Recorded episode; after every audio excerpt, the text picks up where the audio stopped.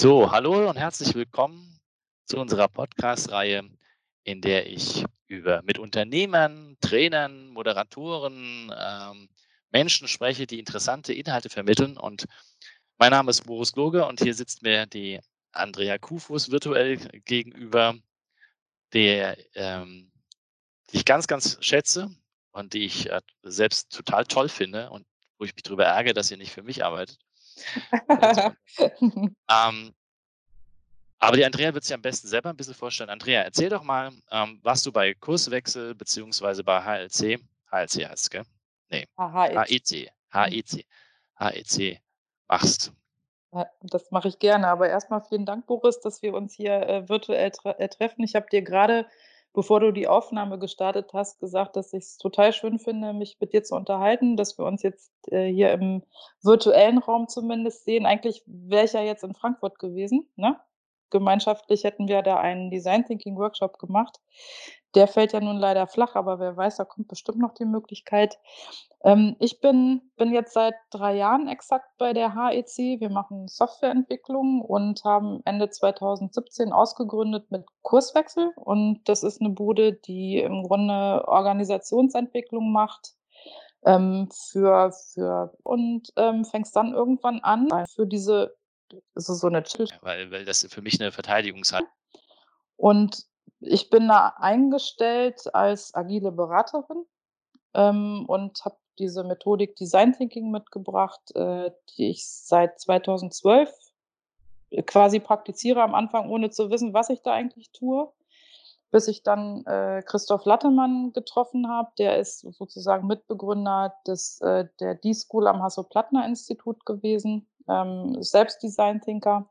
Und der hat hier äh, in Bremen, also ich komm, bin in Bremen ansässig und arbeite auch äh, in erster Linie in Bremen, es sei denn, ich bin bei Kunden, ähm, das Design Thinking, die Methodik mit an die Jacobs University gebracht. Und ähm, ich habe damals, als ich Christoph kennengelernt habe, für die Wirtschaftsförderung Bremen einen Think Tank geleitet. Ähm, äh, indem wir im Grunde neue Ideen für Produkte, Services und Dienstleistungen für Leute entwickelt haben. Und zwar mit einem interdisziplinären Team, das bestehend war aus ähm, Hochschulabsolventen aus allen Bereichen. Und dann dachte ich, Mensch, Design Thinking hört sich spannend an und habe Christoph äh, eingeladen, mit uns doch mal so einen Workshop zu machen. Das war sozusagen Starting Point und hat total gut geklappt und was ich super fand, war, dass Christoph mich danach gefragt hat, ob ich nicht Bock hätte, mit ihm neben meiner beruflichen Tätigkeit äh, Design Thinking Workshops durchzuführen. Und wir waren dann ein paar Mal im Einsatz in unterschiedlichen Kontexten und irgendwann habe ich gemerkt, in meinem Think Tank Projekt arbeite ich im Grunde letztendlich auch agil, ohne zu wissen, was das ist mit äh, wirklich selbstorganisierten Teams. Das waren immer acht Menschen für ein halbes Jahr, die aus unterschiedlichen Ländern noch kamen. Also Arbeitssprache war Englisch. Das fand ich persönlich auch super, super spannend. Und ich habe denen quasi den Rücken freigehalten.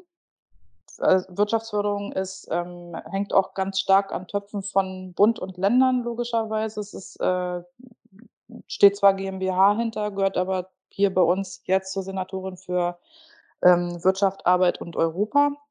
Ähm, das heißt, man ist auch immer von Haushalten abhängig. Also ich war diejenige, die den ganzen Verwaltungsapparat im Hintergrund hatte und aber strategisch drauf geguckt habe, führt das in die richtige Richtung. Und ich war letztendlich ähm, die, die Vermittlerin zwischen unterschiedlichen Welten. Ne? Also zwischen Policymaker, also quasi die Wirtschaftsförderung, die zwar so ein Projekt haben wollte, aber eigentlich nie genau wusste, warum haben wir das jetzt hier eigentlich. Ne? Ähm, dann äh, zu Geldgebern und zu unseren Kunden. Und die Leute, die hatten ja unterschiedliche Expertisen, konnten genau das machen, was sie gut konnten oder konnten sich da weiterentwickeln, ähm, wo halt Bedarfe waren. Und ich habe denen quasi den Rücken freigehalten oder den Rahmen vorgegeben. So, und irgendwann ging diese Wirtschaftsförderungszeit zu Ende und Thorsten Hase, also meinen jetzigen Chef bei der HEC, habe ich halt, äh, war einer unserer ersten Projektpartner tatsächlich. Ähm, und mit dem bin ich über die Jahre in Kontakt geblieben. Und dann habe ich mich irgendwann 2016 entschieden, eine Weiterbildung zu machen am Hasso-Plattner-Institut, da wo Christoph vorher auch gelehrt hat. Der ist eigentlich Informatiker, also ist Informatikprof. Und ähm, an der Stanford University. Das war sozusagen ähm, so ein Zertifikatsstudium, hat ein Schweinegeld gekostet. Also ich zahle den Kredit immer noch ab. Aber es hat sich wirklich gelohnt. Es war, ähm, es waren drei Module, also On-Site und auch ganz viel über Webinare und solche Geschichten. Und das Highlight war dann letztendlich ähm, auch, also das, äh, das, das drehte sich um drei Komponenten. Einmal um Technologie, um Software, was ist eigentlich gerade State of the Art. Und dann aber auch der dritte Faktor, und den fand ich so spannend, dieses Thema Unternehmenskultur. Und das hatten die da bei, beim Hasso-Plattner-Institut unter, auch unter Design Thinking verwurstet. Das heißt, ähm, ich habe es quasi vier Jahre ausprobiert und geübt, immer als Co-Coach auch und habe gemerkt, wie komplex das ist. Und ähm, das war dann sozusagen das i-Tüpfig und noch mal ein Haken dran. Also ich bin überhaupt nicht scharf auf Zertifikate, ähm, weil ich glaube, das ist aber ein anderes Thema jetzt. Äh, nichtsdestotrotz glaube ich, ähm, dass, dass dieses Zertifikat schon nach außen hin Eindruck macht, aber ich habe mir nicht irgendwas gekauft, was ich mir an die Wand hänge, sondern ich habe unglaublich viel gelernt. Und das Highlight war tatsächlich, ähm, dann zehn Tage auch in Palo Alto zu sein, an der Stanford University am Professional Center und äh, dann noch den letzten Input von allen möglichen Profs zu bekommen. Ich war ja auch in Stanford und habe mir sie angeschaut. Also ich war, bin durchgegangen. Ja. Mhm. Was macht denn Palo Alto aus und was macht für dich Design Thinking aus? Ich frage deswegen, weil ähnlich wie bei Scrum oder bei Kanban oder bei Safe oder nennst auch wie du willst, ist völlig egal. Es, diese Methoden werden immer auf das Gerüst und diesen Prozess reduziert, der dann ein Stück weit drin steckt. Es gibt ja auch ein Stück weit Prozess und dann gibt es ein paar Tools. Aber auch nachdem ich da durchgelaufen bin und diesen Bus gesehen habe, in dem sie da, in, äh, ne, den sie da in der Halle stehen haben, mhm. ist das, was meine, meine, meine Vermutung war, für mich immer klarer geworden. Es geht nicht um, das, um den Prozess. Das mhm. behaupte ich. Das mhm. ist ganz nett. Mhm. Was macht es denn für dich aus? Was kannst du ein bisschen von der Atmosphäre und diesem, und dem, das, was dich so anfixt daran erzählen? Ich glaube, so ein allererster, also erstmal fand ich es total spannend nach, ähm, also Palo Alto ist, finde ich, so ein netter, beschaulicher kleiner Ort mit ganz vielen Elektroautos. Da muss man aufpassen, dass man beim Joggen nicht überfahren ja. wird, wenn man die Karre nicht hört. Ne? das fand ich ganz lustig. Ähm, das ist, ist ein Ort, wo, wo man halt merkt, da ist auch so ein bisschen Kohle. Also es ist so eine Mischung aus ähm, ja, diese ganzen Studenten halt, äh, die Stanford University war zumindest 2016 eine der teuersten Universitäten in, in den USA. Ne? Ähm, das heißt, die, die Leute verschulden sich auch hoch und auf dem Campus selbst, also ich, ich bin immer morgens äh, zu, zu Fuß dahin gegangen, man geht dann irgendwie durch so eine Grünfläche und dann taucht irgendwann dieses Gebäude auf, was ja irgendwie so ein bisschen aussieht wie Hogwarts, ne? Ja. aber eigentlich ja, ja. nagelneu ist. Ich glaube, das ist kurz vor Ende des 19. Jahrhunderts entstanden. Ich ja, weiß jetzt nicht genau. Backsteine und sieht so ein bisschen äh, viktorianisch und gleichzeitig holländisch aus, ein bisschen schräg. Genau, ein bisschen, also wie Hogwarts eigentlich. Ja. Und dann dachte ich aber, wow, du bist hier auf, der, auf dem Gelände der Stanford University und ähm, die Leute, die da rumliefen und die auch in diesen ganzen Räumlichkeiten waren, da gibt es halt auch hübsche Gebäude und da gibt es auch hässliche Gebäude, so wie es auf einem Campus halt ist, waren, ich hatte das Gefühl, die hatten alle totalen Bock, was zu lernen. Die Stimmung war total positiv, aber nicht irgendwie drüber, sondern das hatte wirklich ähm, da, da wehte so ein frischer Wind und so ein Geist und zwar, also vielleicht bin ich auch total verblendet, ich habe keine Ahnung, aber ich glaube, ich bin es nicht, von dem großen Willen zusammen was zu entwickeln. Und ja. so, das, das fand ich phänomenal. Und was ich auch unglaublich fand, war, wir sind da ja unterrichtet worden, beispielsweise von ähm, also Bob Sutton hat ganz viele ähm, Online-Module gemacht. Die waren natürlich auch aus der Dose und aufbereitet. Die waren jetzt nicht speziell für uns. Das ist auch überhaupt gar nicht schlimm.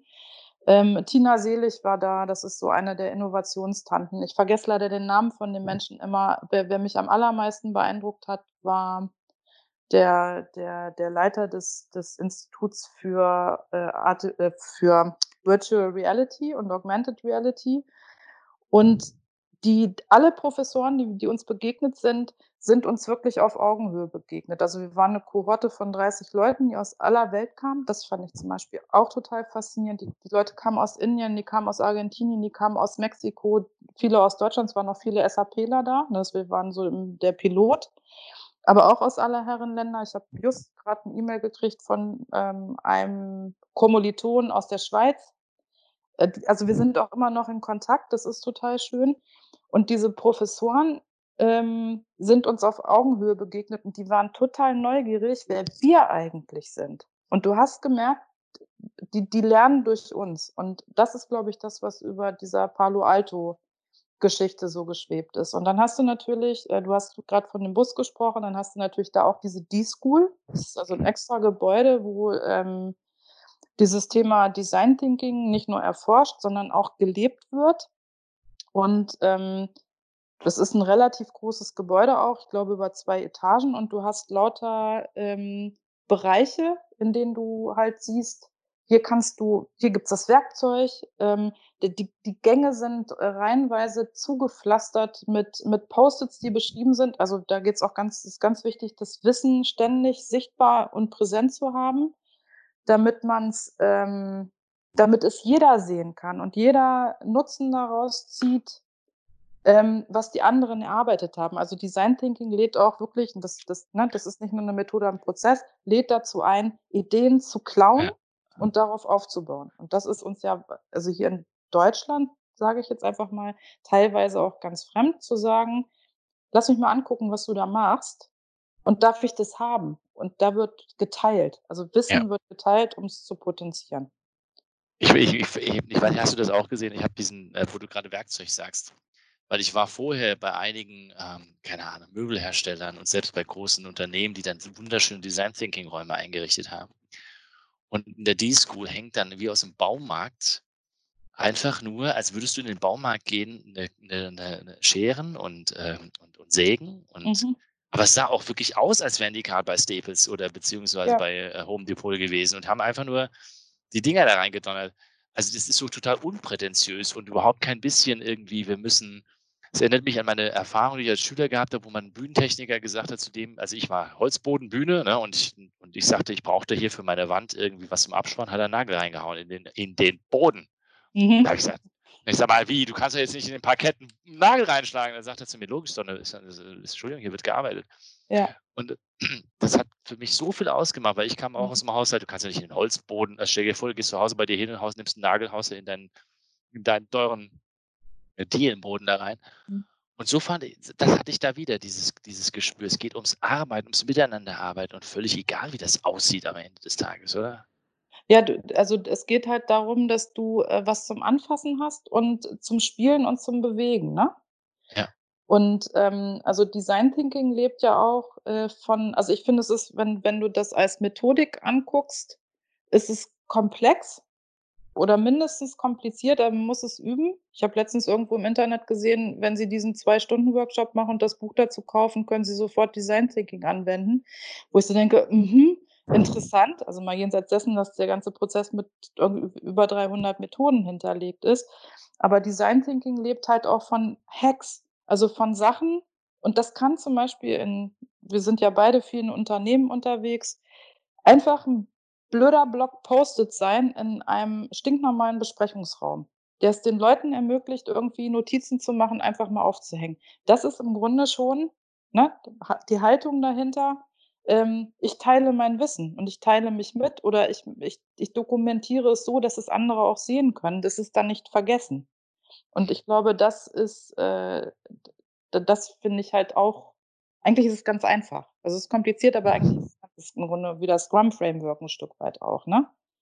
Ja, Also wir sagen ja auch immer, es ist einfach, aber kompliziert anzu also, oder komplex oder Genau. oder vielmehr es ist, äh ne, es wir sagen einfach sehr einfach, aber unheimlich schwer zu machen. Genau, richtig, ja. Also, da gehört schon was zu.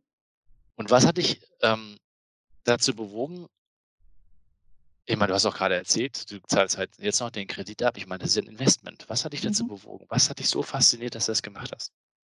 Ich glaube, ich bin so prinzipiell 'n total neugieriger Mensch und, ähm, ich war in meinem Job damals sehr unglücklich, weil ich das Gefühl hatte, ähm, ich kann das also dieses diese Brennerei, ne, dieser Think Tank, den ich damals, äh, geleitet habe, ähm, der hatte unglaublich viel Potenzial. Also, ähm, 'ne große deutsche Ins Institution, die sich mit dem Thema Luft und Raumfahrt, äh, beschäftigt, die waren halt auch, äh, Kunden sozusagen von uns. Äh, da bestanden dann halt die Überlegungen, diese dieses Lab letztendlich, ähm, damit zu verorten, weil da, äh, so viel Energie war, so viel positive Energie und das war damals ich weiß nicht, ob das Bremen-spezifisch ist oder so was, ähm, war das für Bremen einfach so 'n Projekt so was Ähnliches soll jetzt wieder aufgesetzt werden, ne?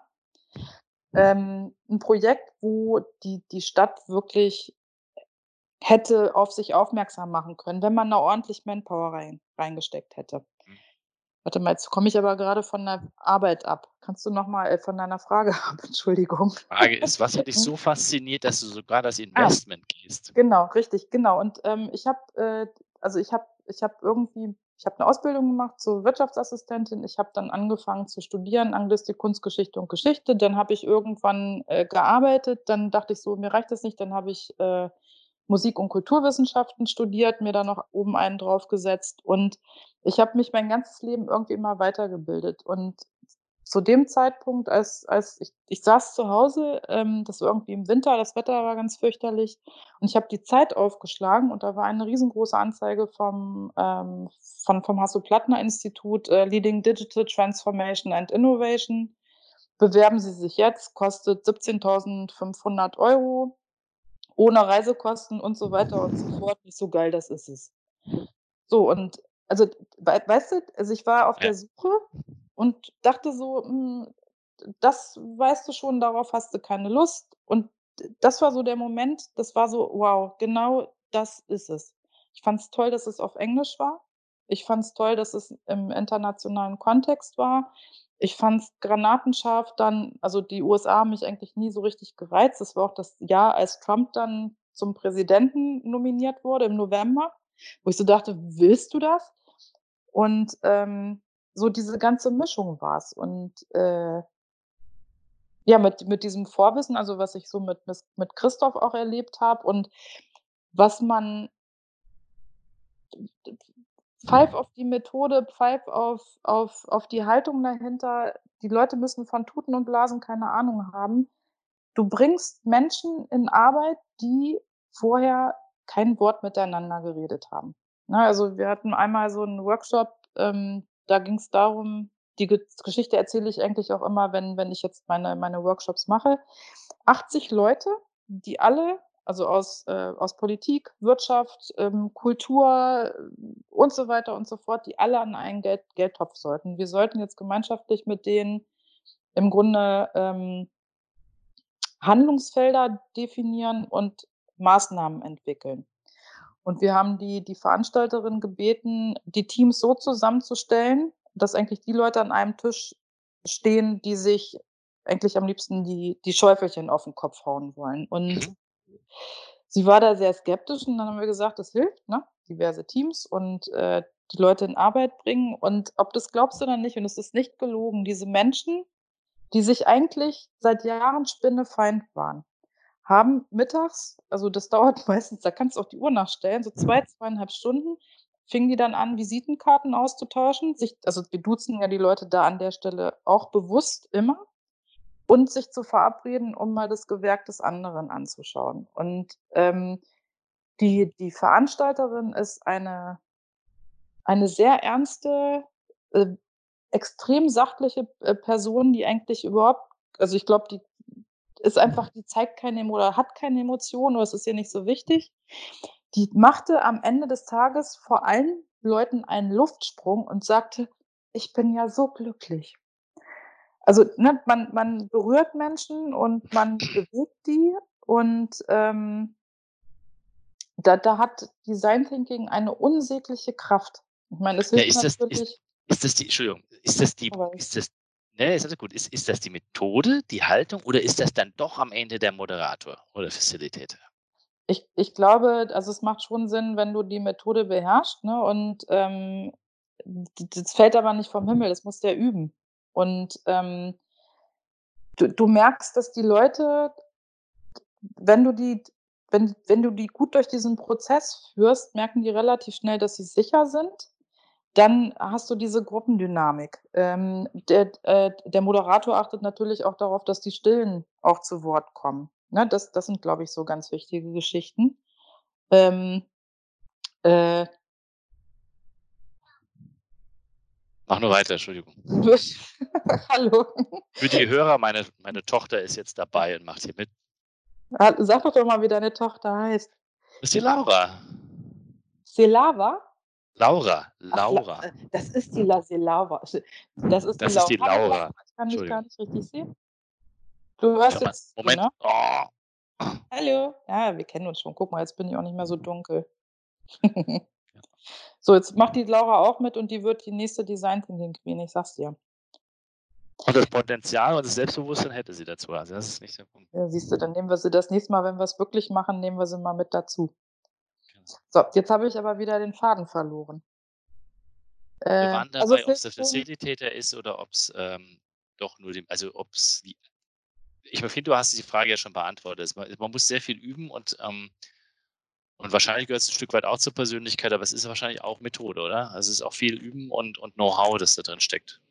Ja, mit mit Sicherheit, auf jeden Fall. Also, ähm, weil weil du ich glaube, was was du halt machst und was ähm, was wir halt total verlernt haben, ist, dass du konstant, ähm, äh, lateral und linear denken musst. Das heißt, du du sammelst ganz viele Ideen, dann musst du die aber analysieren und gucken, was du daraus machst. Das ist zum Beispiel 'n ganz wichtiger Punkt. Das haben wir total verlernt. Oder, dass du dich, ähm, in den ersten also, ich arbeite immer mit 6 Phasen, dass du dich in den ersten 3 Phasen wirklich explizit im Problemraum befindest und nicht im Herausforderungsraum, sondern es geht darum, wirklich Probleme zu definieren und, ähm, die von allen Seiten anzugucken. Und, ähm, unser einer hat häufig Angst, über Probleme zu sprechen, weil eigentlich gibt's ja nur Herausforderungen beispielsweise, ne? Das kriegen wir auch so beigebracht, nicht? Wir dürfen ja Das nicht mehr krieg sprechen. Genau, richtig. Wir ne, wir also, im Zweifel geben wir richtige Antworten. Ne, müssen wir richtige Antworten geben. Braucht aber auch kein Mensch mehr, weil wenn ich google, was, ähm 'ne Allium ist, dann weiß ich am Ende, es ist 'ne Pflanze, die so und so aussieht.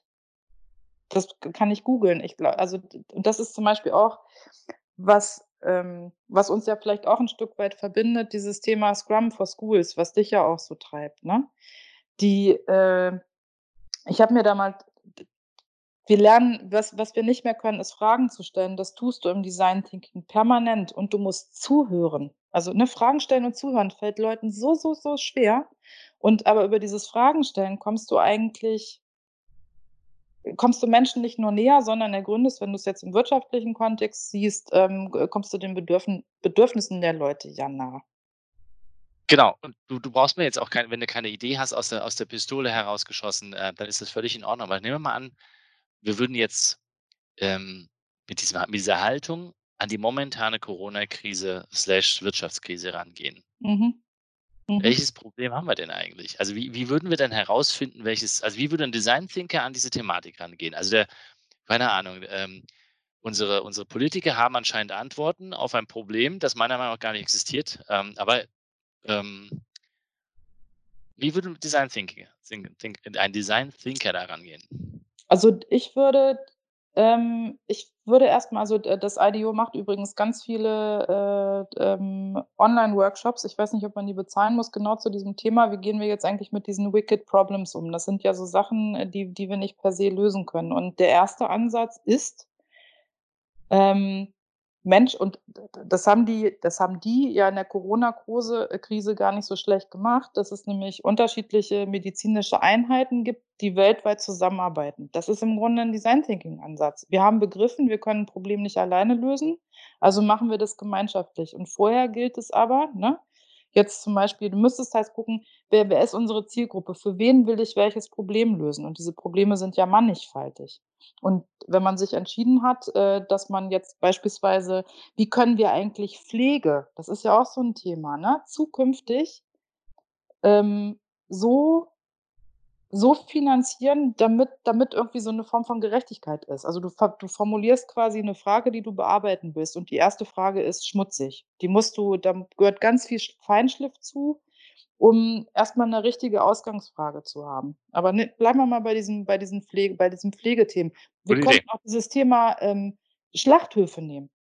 Also, weißt du, da ist es ja offensichtlich, dass da irgendwie was schiefläuft und das ist so das hat so viele Dimensionen. Äh, nehmen wir mal lieber Schlachthöfe, finde ich noch viel Das besser. ist grad spannend, ja, äh, logisch. Macht. Also, Ja. wie müsste man Schlachthöfe designen, dass es ganz anders funktioniert, oder? Ja. Das wäre die Grundhaltung, Grundidee. D das ist die Grundidee, aber und dann guckt man sich an, wer sind denn eigentlich die die Projektbetroffenen oder die Projektbeteiligten? Das sind die Tiere, die geschlachtet werden. Das sind die die Menschen, die diese Schlacht Schlachtung vornehmen. Dann hast du den Oberunternehmer und dann hast du zig Subunternehmer. Dann hast steck hecken da überall stecken da überall Verwaltungen hinter. Dann steckt natürlich, ähm da da stecken die. Messer hinter Messerhersteller hinter, da st steckt die Antibiotika ähm, Mhm. Industrie hinter, weißt du? Und man dieses Feld würde man erst mal auftun und sich angucken, wer sind eigentlich die Leute, die direkt, indirekt, ähm, äh, im im Projektumfeld sind, ganz klassisch. Und dann würde man losgehen und, ähm, Interviews führen, man würde beobachten, also, wie werden eigentlich Schweine geschlachtet? Ist ja 'ne ganz spannende Frage, ne? Keine Ahnung.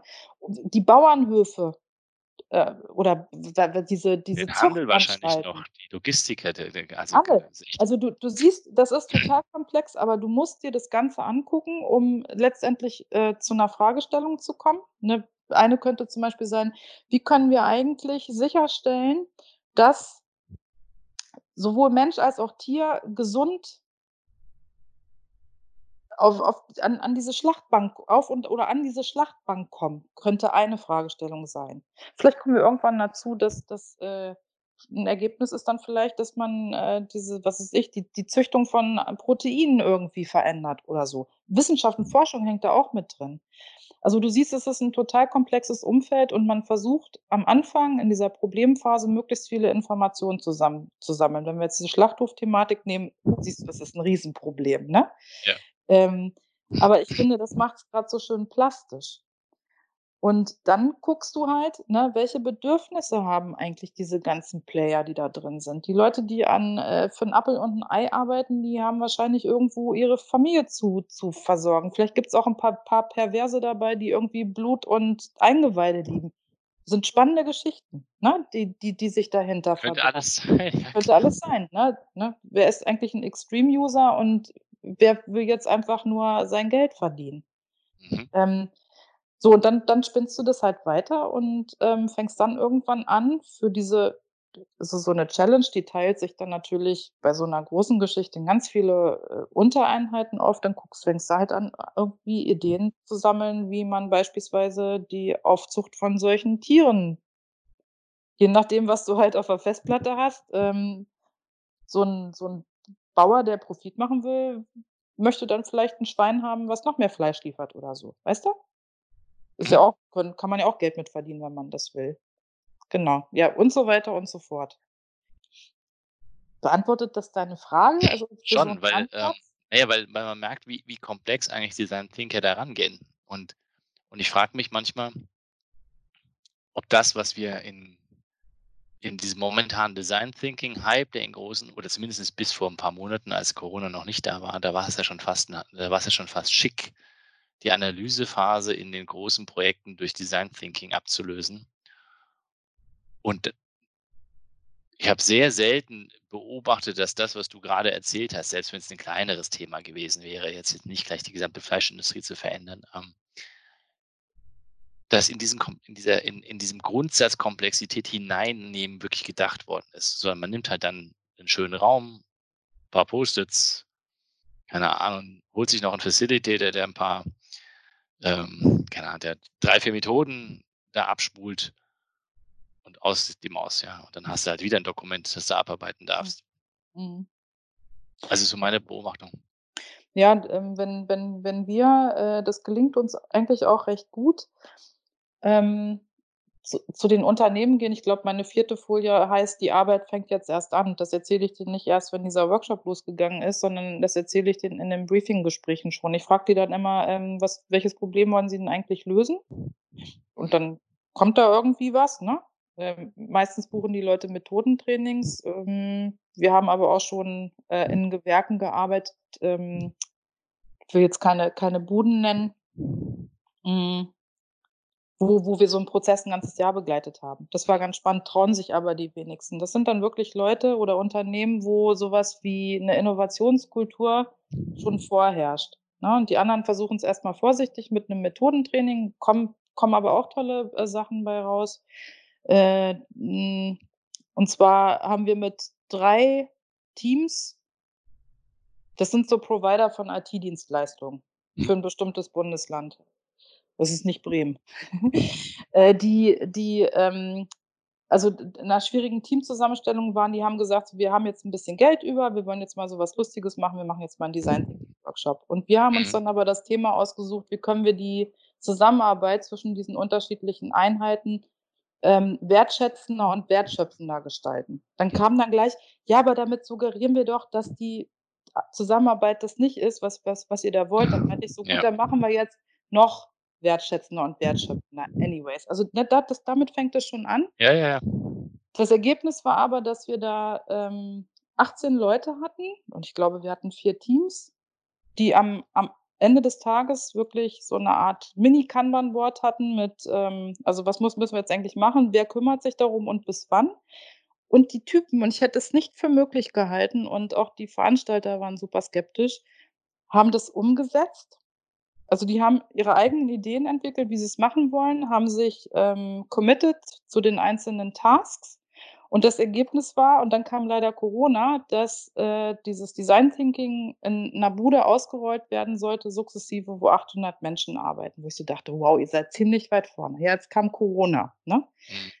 Ähm, und, äh, ich glaube, was wichtig ist, ist, dass die Leute, die dann an so 'nem egal ob Methodentraining oder, ähm, äh, 'nem Workshop teilnehmen, der wirklich in dem Unternehmen was bewegen soll, dass die Leute Bock drauf haben, also, dass die, die Mhm. teilnehmen, auch eigenständig sagen: „Ey, cool, wir wollen das machen.“ Darauf pfeifen, ob sie dafür Projektzeit kriegen, weil meine Erfahrung ist, die gibt's nur in den seltensten Fällen. Also, dieses Projekt, was wir über 'n Jahr begleitet haben, ähm, da haben die im Grunde, äh, so 'n so 'n Weiterbildungsangebot, wo die Leute sich einschreiben können und dann ausgewählt werden und sozusagen von von den Leitungen halt die auch die die die Zusage bekommen, da Zeit investieren zu können. Das passiert aber in den seltensten Fällen, weil Ja, ich glaube Entschuldigung. Entschuldigung. Ne, mach mach weiter. Ich wollte dich nicht unterbrechen. Ne, weil Weil weil du glaubst weil ich glaube äh, ich labere dich aber auch jetzt in Grund und Boden, wenn du mich nicht stoppst. Also, von daher passt das schon.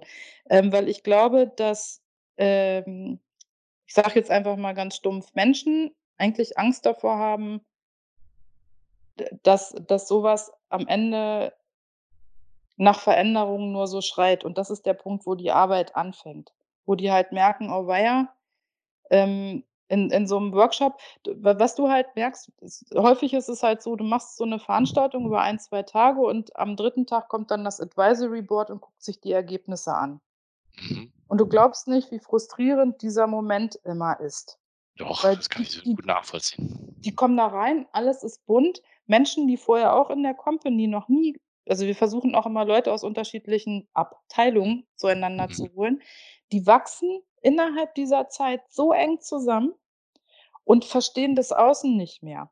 Und das. Außen versteht aber die nicht mehr und die versteht diesen Raum nicht und die versteht die Begeisterung nicht und die verstehen die Geschichten nicht, die die Leute auf einmal erzählen können. Und das, was dann häufig kommt, ist: „Aber wieso, das haben wir doch schon.“ Und ich stelle dann immer die Frage: „Ist aber interessant, dass das hier keiner weiß, oder?“ Und also, es ist, ähm also, Innovat also, wenn man das wirklich richtig konsequent durchziehen will, dann hat dann hat's an der Stelle was mit 'ner Haltung zu tun und dem Wollen, dass, äh, 'ne Innovationskultur im Unternehmen Einzug hält. Oder sie ist vorher schon da und in den meisten Unternehmen ist ist ist sie's grade noch nicht.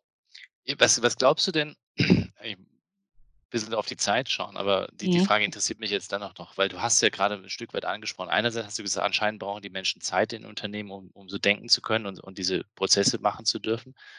Aber wenn du wenn du was verändern könntest in in Deutschland oder in Österreich, also, quasi in unserem Kulturraum, wobei man fragen kann, ob Kultur in Deutschland, äh, Österreich wirklich gleiche Kultur sind, äh, gibt's ja schwere Zweifel. Aber, ähm ähm, es heißt doch immer, Deutschland wäre so die Innovationsmaschine in Mhm, einigen echt? Bereichen gewesen, zumindest gewesen, ja? Also Autoindustrie und wir sind doch so hypereffizient und unsere KM äh, KMUs sind auch so alle so toll und wir haben doch so die ganz vielen Hidden Champions. Also, ich kann das ja schon nicht mehr hören, du merkst es. Ich ich ich glaube es ja auch nicht mehr, weil weil das für mich 'ne Verteidigungshaltung ist. Aber was glaubst du denn, was brau was bräuchte denn unsere unsere, ähm unsere Industrie und unsere Gesellschaft, damit wir all die und ich nenne das bewusst nicht mehr Herausforderungen, sondern all die Probleme in den Griff kriegen, weil ich meine, da kommt da kommt meiner Meinung nach eine eine in ein die Not für eine Innovationswelle auf uns zu, wenn wir uns überlegen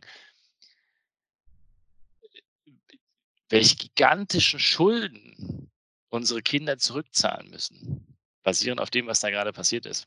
Mhm. Wenn wir nicht endlich gigantisch schnell innovativer werden, könnten wir die Produktivitätssteigerung, die wir bräuchten, gar nicht erzeugen, damit man das zurückzahlen kann. Mhm. Woran krankt's denn deiner Meinung nach? Ich meine, du bist ja auch schon ewig in Unternehmen und, äh und hast Erfahrung. Was glaubst du, was tötet in den deutschen Unternehmen die Innovation?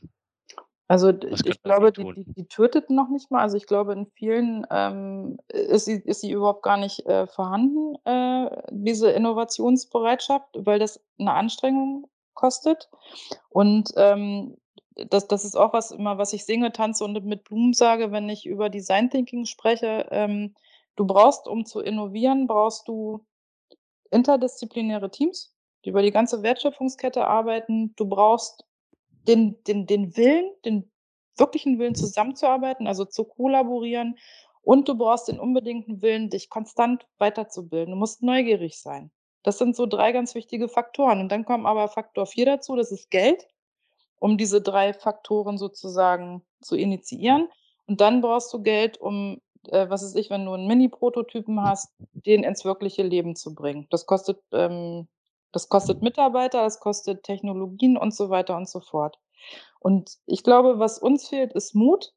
Und was uns fehlt, ist ist ist die Neugierde. Und, ähm, ich habe hier grad irgendwie so 'n Zettel, was uns letzt also, Neu Neugierde beinhaltet, das sagte ich auch eingangs. Ähm, wir müssen wieder lernen, verstärkt Fragen zu stellen. Wir müssen lernen, Dinge infrage zu stellen und vor allem müssen wir lernen, zuzuhören. Und, ähm, ich habe, äh was mich total fasziniert, ähm ich weiß nicht, ob du so was wie Shownotes hast. Ei eins der geilsten Bücher, was ich in der letzten Zeit gelesen habe, ist,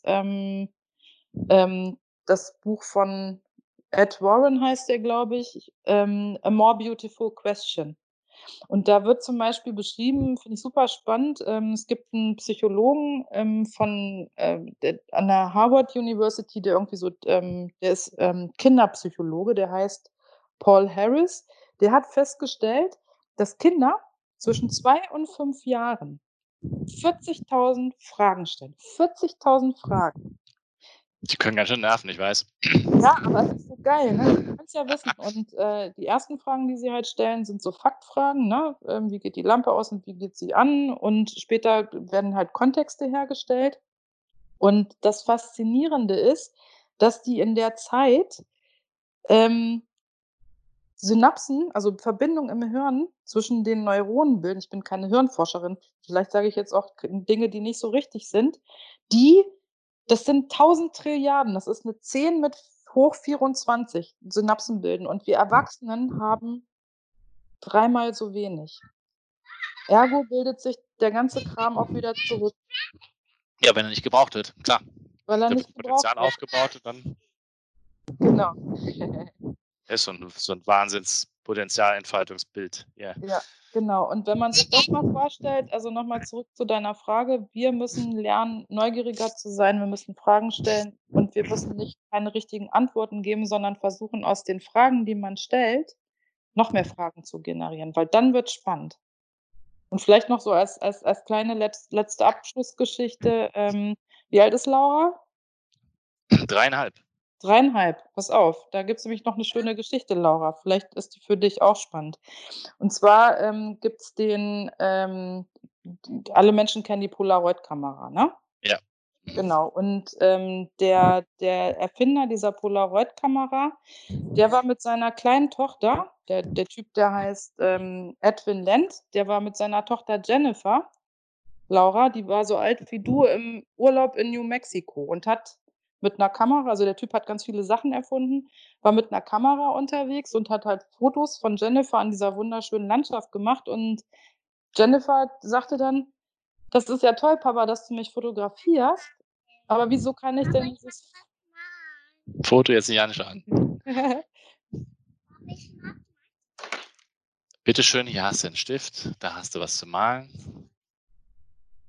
Dann erzähle ich mal weiter. Jedenfalls hat weiter. hat hat Jennifer dann gesagt so: „Ey, du fotografierst mich hier, Papa, aber ich möchte das Foto doch sofort sehen. Wieso wieso?“ Also, die Frage: „Wieso kann ich dieses Foto nicht sofort sehen?“ Und, ähm, Edwin hat sich dann gesagt: „Was ist 'n das für 'ne geile Frage?“ und hat sich Gedanken dazu gemacht. Das war 1943 wohlgemerkt und 1947 hatte er dann die 1. Polaroid-Kamera, weil er die Frage weitergesponnen hat: „Wie kriege ich eigentlich das, ähm, Entwicklungslabor, wo ich meine Fotos halt immer entwickle, in so 'n Fotoapparat rein?“ Kannst ja nicht irgendwie so 'ne Lösung Ja. reinkippen. Und dann hat er halt gedacht so: „Okay, ich bringe halt diese Flüssigkeit auf die das Fotomaterial Das auf.“ Papier, ja.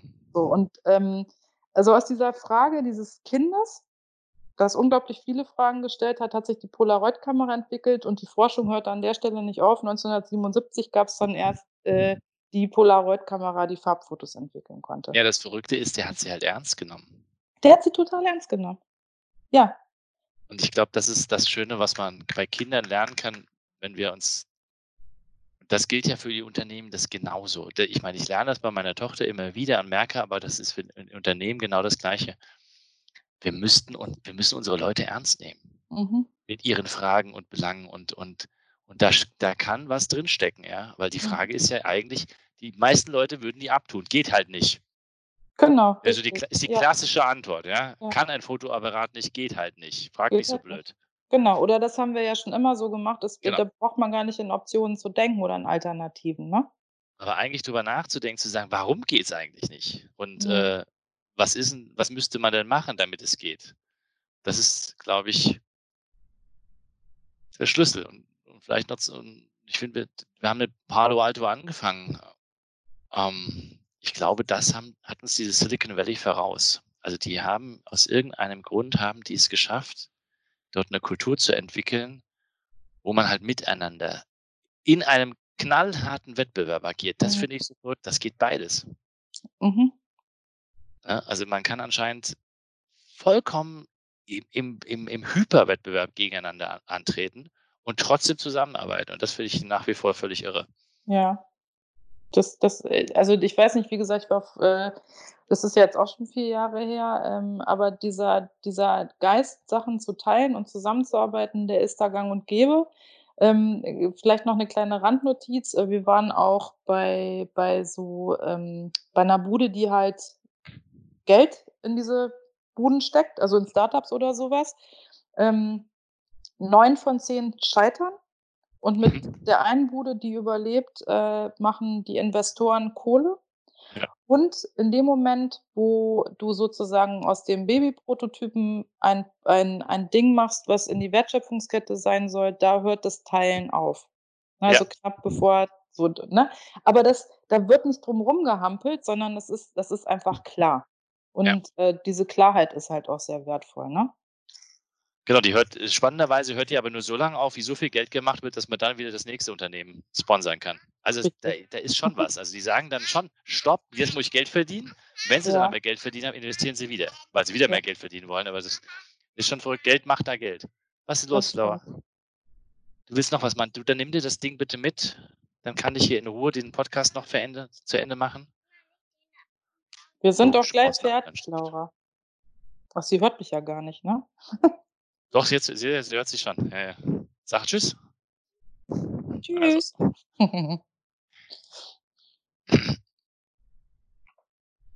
Andrea, ich freue mich wahnsinnig auf unseren gemeinsamen, ähm, Design Thinking Workshop. Yay, den machen wir. Weil ich glaube tatsächlich, dass, ähm du unseren Unternehmen mit deinen mit deinen Ideen, ähm wirklich was mitgeben kannst. Ob sie's dann annehmen, werden wir erleben. Genau. Ich bedanke mich ganz, ganz herzlich für die für die Zeit, die du uns gewidmet hast. Und, äh, schöne Grüße nach Bremen. Dankeschön, Boris, und vielen, vielen Dank für deine schönen Fragen. Gerne. Und grüß mal alle. Mache ich. Alles klar.